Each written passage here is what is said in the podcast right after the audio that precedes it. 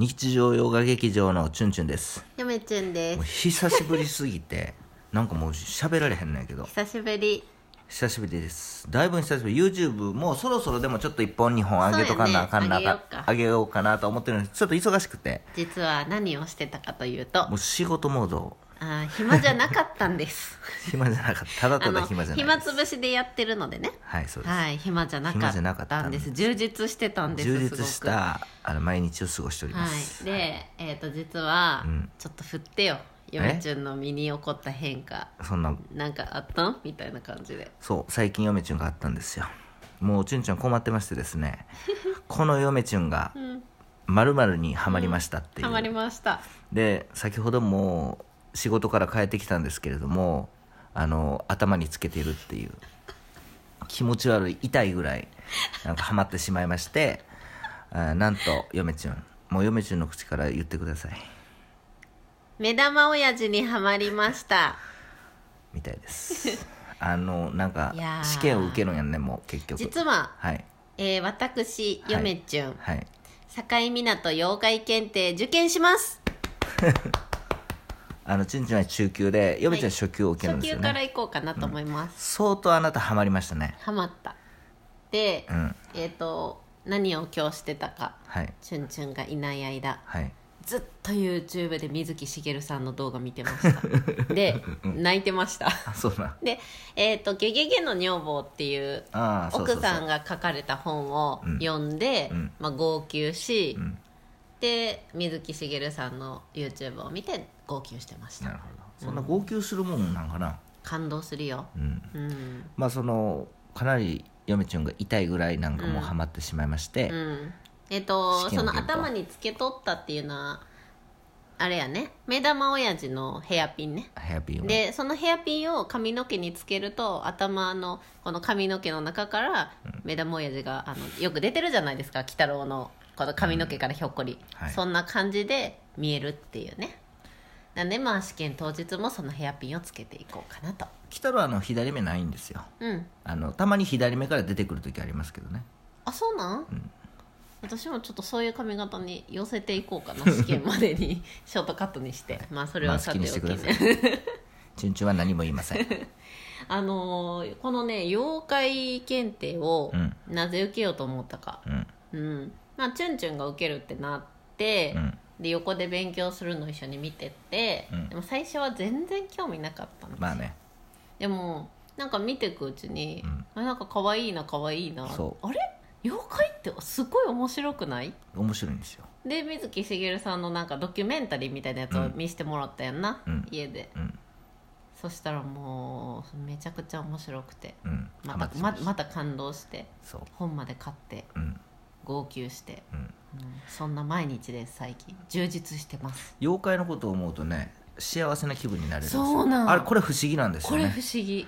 これ。だからあの最近妖怪にどっぷり使っている。水木しげる、まあ妖怪につ、まあ、水木しげるに使っていると。それさあのちょっと分かったんよ一個、うん。なぜ幸せな気持ちになるんかなっていう、うん。これは多分現代病にかかってたのよ私たちも、そうでしょうね、うんそうなん見えるものにばっかりとらわれてたのよそうそうそうそう。だからそういう風なのを少しでも排除そしていきたいので、ううん。まああの目玉親父をつけていると。そうなん。こうな現実逃避をしてると、そうなん。見えないものを見ようとする気持ちとかね。うん。そういう発想とかうん。が結局思いやりとか、なんか人の気持ちを考えたりとか、自分の気持ちを考えることにつながるんだなっていうのをね学んだんですよ。この短い1週間ぐらいの間あのに妖怪の絵を見て。そう。最初は気持ち悪いと思ってたけど めっちゃ嫌がってましたもんね。今もう愛おしくてしょうがない。だからそれもチュンチュンは小学校4年生の時にそれ気づいたんですよ、センスがよろしい。はい、本当に。でそうなんですよ。買いましたよ。チュンチュンはセンスがいいんでテすよ。キストも。またそれ失礼しま YouTube すで見せたらこの。もう YouTube でテキ次スト。珍しくまだ売ってないけどあの、チュンチュン漫画をねうん。ちょっと久しぶりに読みましてうんああれもやらなあかんね。15年ぶりぐらいうん。ちゃんと読んだ、せやな。そう。ちょっと水木しげる特集の回やらなあかんなこれは。まあ人気ないですけどね。いやいやいやあのー水木しげるロードの妖怪たちっていうテキストをねこれ、ずあのー変わっていくんですよどんどん内容が、まあまた YouTube でやればいいんじゃないの？ラジオじゃ限界あるでこれ、まあパラパラパラパラすしてってさ「もう嫁ちゃんまだ何言ってんの?」みたいな感じになりますんで。また何また紹介する本が増えましたうん投けどねげないで、そういえばラジオトークでそうそうこの前 YouTube1 週間前ぐらいに撮って、うん。嫁ちゅんにラジオトークで、あのうんこれ YouTube で撮らなみたいな言ってたやつ結局紹介するの忘れてまして、うんまたそれもネタの一つとしてね、うん。あのまた紹介していきたいなと思いはます。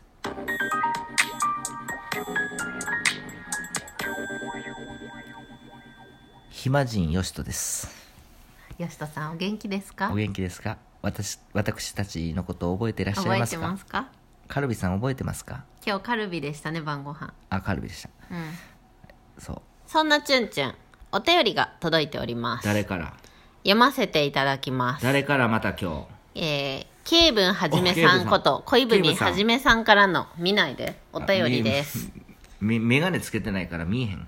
ちょっと長文になりますのであ全然どうぞ。覚悟してお聞きください。ケイブンさんお元気ですか？前略チュンチュンチャンネルさんの YouTube コンプリートは3分の2ほどクリアしましたがそう私の気の多い性分ゆえか進歩しませんうん気に入った動画。例えば第186話などを「かっこ閉じる」を何度もリピートしてしまうのです。なるほど。せっかく称号をいただきましたのにこのままでは借金踏み倒しに等しいことになってしまうとなるほど。焦,、えー、と焦りつつもじれあじれつつもため息をい一旦もついてしまいます。どうかえーごめんなさい。ちょっと漢字が難しすぎて読めない。どうぞどうかご。あご感五感ご度感度いただどうじゃないです。尿尿かな？あ怒るじゃなくてこれ、うん。難しい漢字使うね、ん。まあなんかご容赦いただきたいというような感じのことですかね、うん。すみませんね。